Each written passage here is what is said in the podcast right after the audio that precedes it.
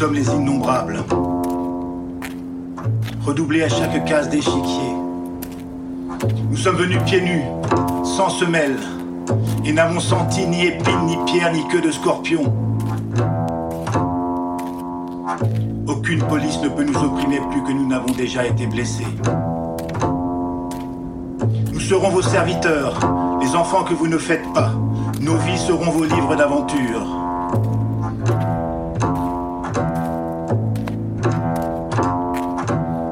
Nous apportons Homère et Dante, l'aveugle et le pèlerin, l'odeur que vous avez perdue, l'égalité que vous avez soumise. De toute distance, nous arriverons. À millions de pas, ceux qui vont à pied ne peuvent être arrêtés. Nous sommes les pieds et nous connaissons le sol, pas à pas. Un extrait de Aller simple de Eri De Luca, traduit de l'italien par Daniel Valin, lu par Éric Chevance. Bienvenue dans Rappelle-toi demain, un podcast d'un genre nouveau qui nous initie à l'archéologie.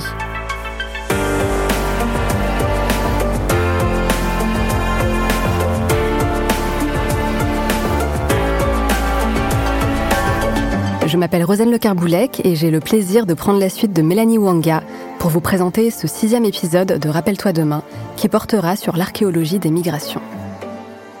La question des migrations est aujourd'hui au cœur de nombreux débats elle est devenue un enjeu politique majeur. Mais les mouvements de population ne sont pas propres à notre époque. De tout temps, les humains se sont déplacés et l'immigration caractérise l'histoire de nos sociétés. Elles font partie intégrante de l'humanité. Par l'étude de ce que l'on appelle les archives du sol, l'archéologie revisite le sujet en replaçant le débat sur le temps long et en croisant ces données avec les sources historiques, anthropologiques ou encore paléodémographiques. Dans cet épisode, nous allons voir comment l'archéologie donne à voir d'autres réalités et permet de saisir la migration dans sa diversité.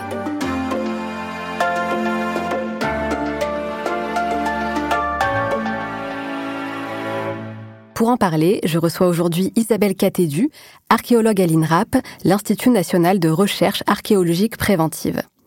Elle est spécialiste du premier Moyen Âge, une période qui va du 5e au 11e siècle et durant laquelle les mouvements de population ont été très importants. Isabelle Catédu, euh, pouvez-vous tout d'abord nous expliquer ce qu'est un mouvement migratoire en archéologie? Alors pour les archéologues, un mouvement migratoire, c'est probablement davantage la, on va dire, la mobilité individuelle ou collective de personnes, que ce soit de manière définitive ou de manière temporaire, en fait selon des rythmes différents.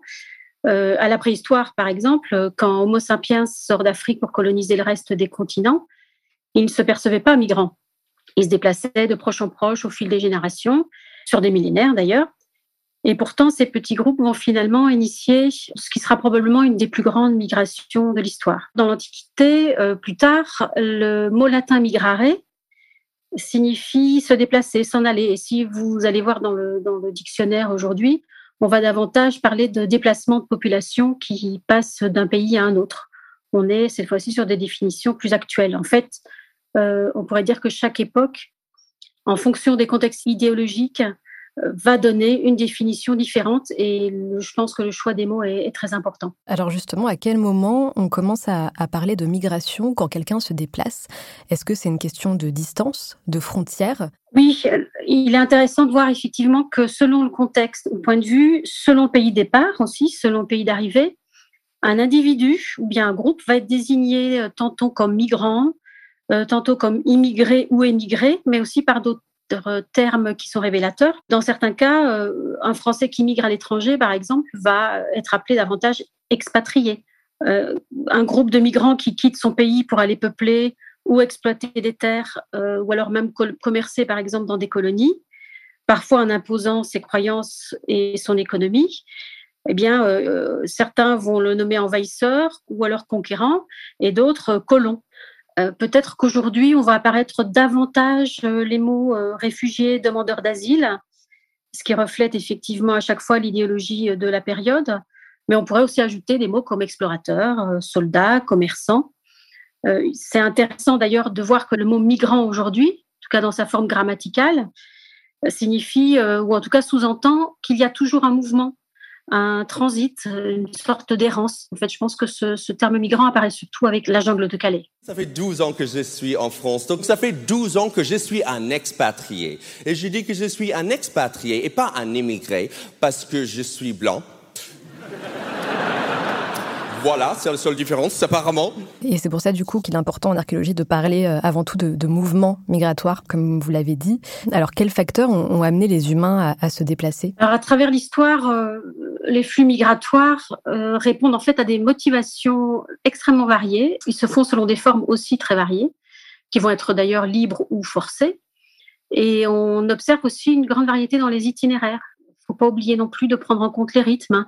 On observe archéologiquement plusieurs vagues. Euh, je dirais qu'à travers l'histoire, on va migrer euh, pour des besoins de subsistance, pour accéder à des nouvelles ressources. La chasse, par exemple. À la préhistoire, on va se déplacer, on va suivre le gibier. Parfois, ça va être des simples besoins naturels de mouvement, la curiosité, ou alors une âme d'explorateur. Les changements climatiques vont pousser les personnes à migrer, mais aussi ouvrir des nouvelles routes, comme à la préhistoire. D'autres euh, motivations vont être la croissance démographique dès le néolithique, par exemple. Ou alors simplement la recherche d'une nouvelle vie, l'attrait de meilleurs salaires, aujourd'hui le chômage, donc des migrations économiques plus importantes. Je pense par exemple aux migrations euh, d'Europe vers les États-Unis.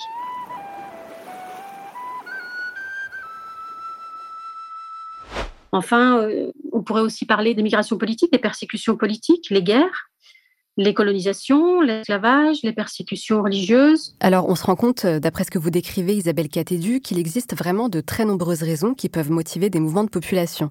Mais est-ce que ces motifs peuvent se combiner? Il y a en fait euh, le plus souvent plusieurs motivations qui vont être connexes et le motif peut même changer au cours de la migration. Et donc, pour toutes ces raisons, les mouvements euh, migratoires vont prendre des formes différentes. Elles vont pouvoir être éphémères, par exemple saisonnières, euh, temporaires, c'est le cas du nomadisme. Elles peuvent être organisées par euh, l'État, très organisées, je pense aux colonisations romaines par exemple. Elles peuvent être libres, mais aussi elles peuvent être forcées dans le cas d'esclavage ou de déportation. Elles pourraient être aussi rapides et violentes lors de contextes de guerre, ou alors lentes et régulières, euh, comme elles le seront dans des périodes beaucoup plus anciennes. Aujourd'hui, les démographes parlent davantage de migration interne, de migration internationale, de migration du monde rural vers le monde urbain. Donc on voit que ces motifs évoluent, mais que les formes changent davantage. Et du coup, quels ont été les, premiers mouvements migratoires et euh, quelles, ont été leurs motivations? L'homme, en fait, il n'a jamais cessé de se déplacer. La première, c'est celle qui arrive en fait en Europe et elle est engagée par Homo erectus, l'ancêtre de Néandertal dans nos contrées et de ce qu'on appelle aujourd'hui l'homme de Denisova en Asie centrale et orientale. Et il part d'Afrique euh, il y a environ 2 millions d'années. Il arrive dans ce qui sera la, France vers environ 1,2 million d'années. Et plusieurs vagues, d'ailleurs, sont étudiées par les, chercheurs encore aujourd'hui. Puis, vers euh, moins 10 000 ans, euh, moins 100 000 ans, pardon, c'est Homo sapiens, notre ancêtre direct, qui lui aussi part d'Afrique qui arrive dans nos régions vers moins 35 000, moins 40 000 ans avant notre ère. Il arrivera d'ailleurs en Australie vers moins 50 000 et en Amérique plus tard vers moins 30, moins 20 000. Euh, ce sont en fait des petits groupes de chasseurs-cueilleurs qui sont plus aventureux et qui partent coloniser des espaces euh, proches, probablement pour des ressources, pour la chasse ou pour simplement par curiosité. Ce sont des mouvements et de courte distance. En fait, on va toujours plus loin et l'archéologie va tenter de suivre les traces laissées par ces hommes et, restituer leur itinéraire. Et aux alentours de moins 10 000, nous avons affaire à une autre migration très importante. C'est une migration qui va probablement révolutionner aussi l'histoire humaine, même certainement. Celle qui nous concerne, elle part du Proche-Orient, où se développent les premières traces de l'agriculture, la domestication des animaux. Et donc, ces groupes arrivent en Europe de l'Ouest aux alentours de moins 5 000 avant notre ère par différentes routes, une qui passe plutôt par le bassin du Rhin et l'autre par les, côtes méditerranéennes. Et c'est à cette époque qu'on va assister au développement progressif d'un phénomène important qui est la sédentarisation, qui va sécuriser l'alimentation, mais qui va aussi en fait entraîner un boom démographique, en particulier au Proche-Orient, puisqu'en fait cette sédentarisation va pousser la population agricole à migrer à la recherche de nouvelles terres. Euh, c'est une expansion qui est très progressive et ces peuples migrants, donc poussés par un, boom démographique, vont rencontrer des populations indigènes euh, européennes de chasseurs-cueilleurs. et se mélanger avec eux. Les nouvelles pratiques d'élevage, puisqu'on a un développement d'élevage et notamment des gros animaux, va aussi se faire déplacer des groupes qui ont besoin de trouver des meilleurs pâturages. Donc en fait, paradoxalement, la sédentarité, elle va aussi pousser à migrer, puisqu'à chaque fois, il va falloir, euh, pour des raisons démographico-économiques, chercher des nouvelles terres. Euh, la terre, en fait, devient très très vite euh, un véritable enjeu économique. Alors, ce que vous décrivez là, Isabelle, ce sont les migrations du néolithique, motivées essentiellement par la recherche de ressources, puis par les poussées démographiques qui amènent les populations à aller vers de nouvelles terres. Après les migrations anciennes viennent celles du Moyen Âge, et notamment celles du premier Moyen Âge, euh, dont vous êtes spécialiste. Il est situé entre le 5e et le 11e siècle et il a connu de grandes vagues de migration qui ont parfois pris des formes violentes. Quelles ont été les principales? Est-ce que vous pouvez nous les décrire? Alors le, plus important est probablement celui des peuples d'Europe centrale et orientale, qui a longtemps été appelé euh, invasion barbare. Euh, c'est un des plus grands clichés de l'histoire euh, et de l'archéologie, et qui donc a été complètement relu ces dernières années.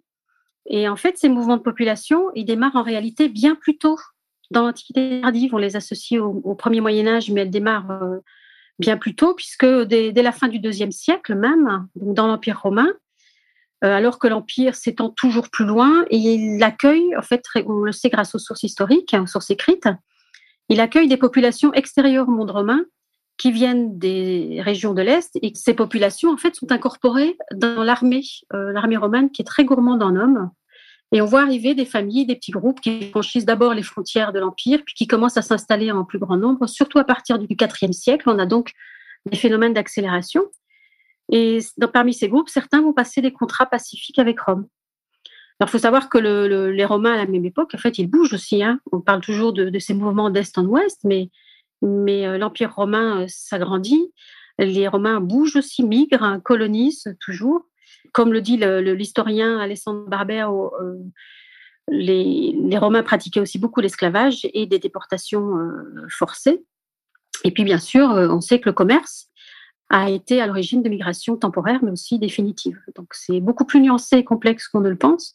Ce qui est clair, c'est qu'il y a des accélérations de ces mouvements de population au IVe et, au Ve siècle, hein, et au Ve d'ailleurs, des, royaumes vont émerger au sein de ces peuples dits barbares, hein, euh, dits fédérés, comme euh, les plus connus étant peut-être les Goths ou les Francs, qui vont imposer leurs propres lois, mais qui vont aussi véhiculer beaucoup de valeurs romaines. Donc les, Visigoths, par exemple, vont s'installer en, en, Aquitaine euh, au début du Ve siècle. On connaît bien les Francs, les Burgondes, qui vont s'installer autour de, de, Genève, les Francs plus au nord. Euh, et puis vont se succéder d'autres euh, migrations plus difficilement identifiables également, qui sont celles de, des Bretons au 5e siècle et qui euh, vont s'installer donc euh, également sur les territoires euh, d'Europe de l'Ouest. Vous avez cité les Francs qui donneront leur nom à la France. Est-ce que vous pouvez nous raconter comment ils sont arrivés ici? Les Francs, je le disais, s'installent davantage dans la, la partie euh, nord de la Gaule. Et finalement, ce royaume qui va prendre le pouvoir, il va se révéler beaucoup plus multiculturel qu'on ne le pense. D'ailleurs, les Francs, ce ne sont pas un peuple homogène. C'est la coalition de plusieurs groupes hein, diversifiés qui, au IIIe siècle, euh, se forment près de la, rive droite du Rhin et qui ont d'abord été alliés de Rome pour défendre ses frontières et puis petit à petit donc vont mettre en place un, un royaume après avoir soumis les autres groupes. Euh, les démographes et les historiens estiment que ces populations représentent euh, quelques centaines de milliers d'hommes et de femmes face à 6 à 12 millions d'habitants en Gaule. Euh, tout ça en plus sur plusieurs siècles. Sur quels indices, du coup, en tant qu'archéologue, vous, vous appuyez-vous pour analyser les mouvements de population? Alors, de manière générale, euh, Jean-Paul Demoule, euh, archéologue et néolithicien, il explique ça très bien dans le cadre notamment du néolithique. Euh, c'est qu'à partir d'une culture archéologique homogène dans une région donnée, c'est-à-dire des formes bien définies de poterie, d'outils, d'armes, euh, de parures, mais aussi des formes d'habitat, des pratiques funéraires, par exemple, ou des pratiques agricoles. On va suivre l'expansion dans l'espace de l'ensemble de ces objets et de ces pratiques, souvent dans plusieurs directions. Mais il faut, euh, dans ce contexte-là, être bien conscient que les groupes, à travers ces déplacements, on l'a dit tout à l'heure, euh, qui peuvent être très lents, hein, euh, les groupes vont se transformer. Ils vont transformer leurs pratiques tout au long des déplacements Ils vont rencontrer d'autres groupes sur place, ils vont créer eux-mêmes des nouvelles pratiques, et donc ça devient extrêmement difficile de, de distinguer ce qui relève de simples contacts et d'échanges de véritables déplacements. Justement, comment fait-on pour documenter l'arrivée de nouvelles cultures, de nouveaux peuples? Dans le cas du Haut Moyen Âge, en fait, la réalité, c'est qu'on voit difficilement les nouveaux arrivants. Euh, ces peuples, en fait, qui sont d'origine variée, ils se mélangent avant d'adhérer à un modèle social, idéologique et politique qui va être euh, commun. Mais euh, l'archéologie montre finalement d'ailleurs qu'il y aura une intégration assez rapide de, nouveaux arrivants. Alors par contre, il y a bien sûr heureusement des découvertes significatives. Alors elles sont peu nombreuses dans l'habitat. On voit peu de traces puisque les nouveaux arrivants réoccupent des habitats existants, même s'ils apportent certaines modifications dans les pratiques agricoles, par exemple aussi avec des différences régionales. Le nord et le sud, on observe des pratiques différentes. La société se transforme à cette époque. Il ne faut pas oublier qu'on n'est pas dans un empire centralisé comme à l'époque romaine, mais euh, qu'à cette époque se développe aussi le christianisme qui va euh, aussi entraîner des transformations culturelles. Et finalement, l'arrivée des nouvelles populations, elle va être davantage visible dans les sépultures, mais pas dans toutes, puisque ce sont surtout les élites qui vont chercher à, s'afficher en étant euh, enterrés selon des pratiques spécifiques avec certains objets. On va observer par exemple des inhumations euh, euh, sous des tumuli, des terres terre associées à des inhumations de chevaux, comme à Egenheim par exemple dans l'Est ou à Saint-Dizier en Haute-Marne. Dans certains cas, ce sont plutôt les femmes qui vont afficher leurs différences, notamment chez les Visigoths. On, en observe aussi bien dans l'est de la France, par exemple en Haute-Marne, euh, mais aussi et surtout en Aquitaine. Parmi les pratiques un peu particulières, euh, assez impressionnantes, c'est la déformation des crânes, notamment qui est connue chez les Alains et les Sarmates, qui sont des peuples de, steppe euh, asiatique, et chez les Huns, en Asie centrale. cette déformation, elle est effectuée à l'aide de bandelettes et de plaques de bois et elle touche souvent des, personnes de statut élitaire. On en a des cas chez les Visigoths en Haut-de-Garonne, par exemple. Chez les Francs, euh, les hommes euh, vont s'afficher comme des chefs, euh, chefs de guerre, avec une certaine panoplie d'armes qui va évoluer d'ailleurs dans le temps, des bijoux et des parures pour les femmes. Et tout ça va, évoluer dès la fin du 5e siècle et durant le 6e siècle. Si l'origine de tous ces, groupes, n'est pas évidente à, mettre en place parce que, euh, je disais, il y a de, nombreux mélanges au cours du voyage, finalement, on arrive à distinguer des pratiques et des personnes qui vont s'afficher selon des modèles nouveaux, qui ne reflètent pas la tradition locale, mais qui vont euh, refléter euh, ou des pratiques d'origine ou des pratiques qui vont être construites à partir des différentes rencontres. Euh, ce qui brouille un petit peu les pistes aussi, c'est le fait que, et c'est un peu logique, hein, les, populations locales, elles vont aussi au contact des nouveaux arrivants, adopter, alors par mimétisme ou par mode, hein, elles vont adopter progressivement des pratiques ou des objets d'un genre nouveau. Plaît, je viens de faire six jours de voyage, je voudrais me coucher. Je viens de me lever, moi, hein, tout emplâtré. Je tombe sur un mec dans le fond avec une assiette dans la main. Mettez-vous à ma place. Un disque. Je vois pas bien ce que ça change. Ça change que ça représente un disque au bol. Puis ça nous change un petit peu de la décoration d'habitude. Ah bah ça change, oui. Un type tout nu qui balance des assiettes. Des disques. Je ne vois pas l'intérêt. Moi, ça m'intéresse. Les types qui balancent des disques. Parfaitement. Et c'est grec, ça, comme sport. Voilà. À l'aise. En fait, de nouvelles pratiques vont, vont, carrément être issues de la rencontre des deux peuples. Donc c'est très difficile à, à, éclaircir. Il faut surtout pas surinterpréter les indices isolés. Au contraire, l'approche transversale, elle est vraiment indispensable pour démêler euh, ces, ces, rencontres. Mais ce qui est clair, c'est qu'on a des sociétés multiculturelles et métissées qui sont à l'origine de ce qui deviendra euh, plus tard la France. Et donc on voit que le, le contexte dans lequel euh, on trouve l'objet à, toute son importance. Du coup, pour les quelques traces euh, matérielles que vous pouvez trouver, que, quelles informations euh, elles peuvent révéler quand on les étudie? Je, pense par exemple, vous parliez, tout à l'heure des sépultures, euh, je pense aux dents ou, aux os par exemple. Est-ce que vous pouvez nous, dire ce que ces, ces, traces peuvent révéler? Alors il y a, euh, je parlais tout à l'heure d'interdisciplinarité, de la nécessité de croiser les différentes disciplines. Et euh, on a la chance euh, ces dernières années d'avoir assisté à une, évolution euh, sensible des avancées extrêmement considérables dans les études génétiques, paléogénétiques, notamment avec le développement des analyses de l'ADN ancien, en particulier depuis 2010. Et de plus en plus donc d'études croisent les, disciplines génétiques et archéologiques. En fait, on, ce qu'observent les généticiens, les paléogénéticiens, c'est que plus les recherches progressent, plus on découvre des mouvements de population, des brassages, des métissages multiples. Il est prouvé d'ailleurs scientifiquement qu'une population fermée va s'appauvrir génétiquement et que l'ouverture aux échanges migratoires et au métissage va au contraire enrichir euh, génétiquement. Alors bien sûr, il faut se baser sur les ossements retrouvés, sur les sépultures, sur les dents également.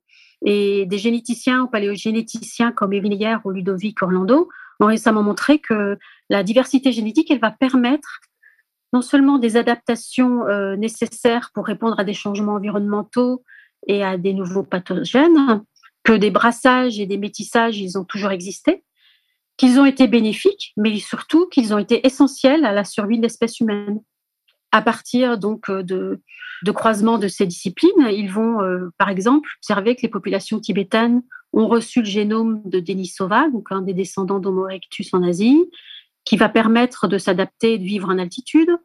Euh, autre exemple, les, populations d'éleveurs nomades, notamment du néolithique, vont amener un gène, le gène qui permet de digérer le lait ou encore de digérer le blé. Donc en fait, on, accède au génome des populations euh, passées et on, révèle comment des événements tels que l'immigration euh, ont été à l'origine de changements euh, culturels majeurs pour nos sociétés et ont même façonné donc le, patrimoine génétique moderne. On éclaircit le croisement entre Néandertal et Sapiens. On va mieux comprendre la rencontre entre les agriculteurs néolithiques et les, chasseurs-cueilleurs européens. Mais bien sûr, il reste maintenant à multiplier les échantillons croiser, discuter les données, remettre en contexte, c'est essentiel pour, pour, mieux comprendre un petit peu tous ces scénarios. Alors justement, pour en venir à, la période actuelle, aujourd'hui, euh, donc on, évoquait les, les, motivations des mouvements migratoires. Euh, aujourd'hui, on parle par exemple de plus en plus de réfugiés climatiques. Ont-ils toujours existé? Alors, c'est une question qui est aujourd'hui très débattue. En fait, ce qui est clair, c'est que le passé a, a été témoin de nombreuses variations climatiques d'amplitude euh, variée et d'amplitude parfois très très importante. Et l'archéologie va contribuer à les étudier avec euh, d'autres sciences, notamment euh, l'étude des glaciers, des sédiments marins, des tourbières, des cernes d'arbres, de la végétation, mais en observant aussi l'abandon, par exemple, de, sites, l'abandon de multiples sites à certaines périodes, le déplacement des habitats, ou alors des traces d'inondations très importantes, de crues. Euh, pour citer quelques exemples rapidement, euh, on pourrait euh, parler de, des années 850-800 avant notre ère. C'est une période charnière puisque c'est le passage entre ce que l'on appelle l'âge du bronze et, l'âge du fer. Et dans le nord-ouest de l'Europe, à cette époque, on passe d'un climat qui est relativement sec et chaud à des conditions plus froides et humides. Qu'est-ce que c'est que ce pays? C'est pas possible. Il fait au moins, moins 8000. D'ailleurs, un peu partout à l'échelle planétaire, les scientifiques notent une, hausse très forte du taux de carbone 14 dans l'atmosphère, ce qui est lié à l'activité solaire. Et les archéologues du nord des Pays-Bas notent en fait une élévation importante des, pluies et des précipitations qui va donc transformer des terres arables en marais, euh, des modifications dans la flore et la faune, et on voit euh, les populations agricoles de ces régions contraintes de migrer plus au nord, voire de changer d'ailleurs leur mode d'habitat en installant leur maison sur des monticules de tertre artificiels.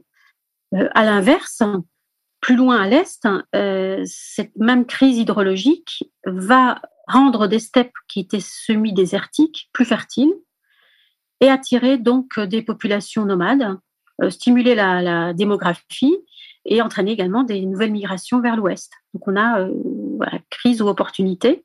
Autre exemple, à la préhistoire, ces changements, ils vont permettre d'ouvrir de nouvelles routes, de nouveaux itinéraires. J'en ai parlé tout à l'heure, euh, plus proche de nous, vers le IVe siècle de notre ère, cette fois, les Huns des steppes euh, d'Asie euh, vont repousser les Goths vers l'ouest. Et selon les spécialistes, ils seraient en partie liés à une grande sécheresse qui frappe l'Asie centrale aux alentours des années 350-370 mais il faut nuancer parce que le, climat, en fait, il est rarement le seul paramètre en cause. Et justement, au regard des différentes euh, périodes que vous avez pu étudier, Euh, peut-on aujourd'hui parler de euh, crise migratoire, encore une fois avec de gros guillemets, comme le font un certain nombre de politiques? Alors en fait, moi quand j'entends parler de migration aujourd'hui, euh, je remarque qu'elles sont souvent résumées en chiffres, ce qui ne rend pas compte de la diversité des réalités et, de la place des migrations dans l'histoire de l'humanité, ni même des conséquences. D'où l'importance de les étudier justement dans le temps long et à large échelle en croisant les disciplines. Parler de crise, ça met l'accent en fait sur un caractère négatif euh, de la migration. C'est pour ça qu'il faut vraiment replacer les choses dans, leur contexte. Ce que nous montre l'histoire et, l'archéologie, c'est que pour une très grande majorité, ce ne sont pas les migrations qui sont à l'origine de crises, mais que ce sont le plus souvent des crises démographiques, économiques, climatiques, politiques, voire militaires, euh, dans le cadre de guerres et de dictatures, sanitaires, qui vont être à l'origine de mouvements migratoires.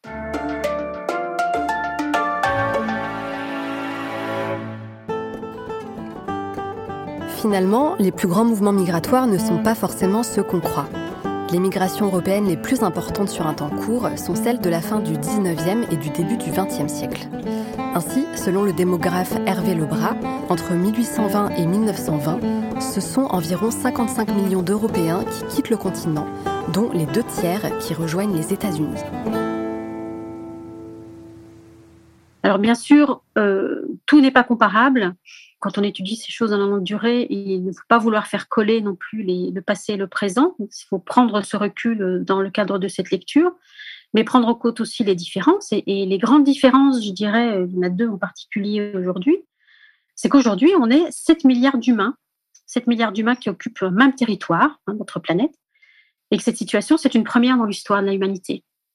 Alors les hommes, ils ont bien sûr euh, multiplié les frontières, on a multiplié les États, euh, sauf que la Terre a un espace qui a des limites et surtout des limites en ressources. Puis en plus, les, incroyables progrès ces derniers siècles ont, limité bien sûr les mécanismes de régulation. Et comme au milieu de tout ça, l'homme est par essence migrateur et prédateur, on, mesure très bien la situation. La seconde grande différence, euh, selon moi, c'est que les moyens de se déplacer ont fondamentalement changé. Aujourd'hui, on peut, si on en a les moyens, euh, bien sûr, se déplacer d'un continent à l'autre euh, en quelques heures en avion, voire même revenir. Et donc, si les motifs de migration, finalement, ils changent peu, les, formes, en fait, elles changent davantage. Tout ça, ça nous montre que la mobilité, elle redevient un véritable enjeu euh, pour diverses raisons.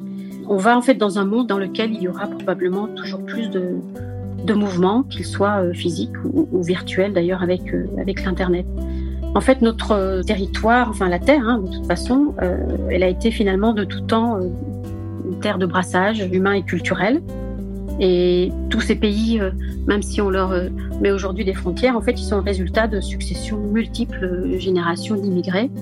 Euh, c'est en tout cas ce que, ce que nous dit pardon, cette lecture sur, sur la longue durée et, et à large échelle. Et on est nous-mêmes effectivement le résultat de, de migration et de, et de mouvements migratoires.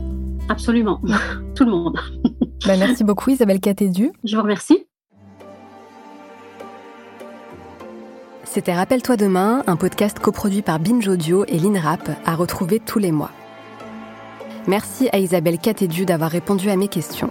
Si vous avez aimé cet épisode, vous adorez les suivants. Abonnez-vous et laissez des étoiles sur vos plateformes de podcast préférées. À très vite!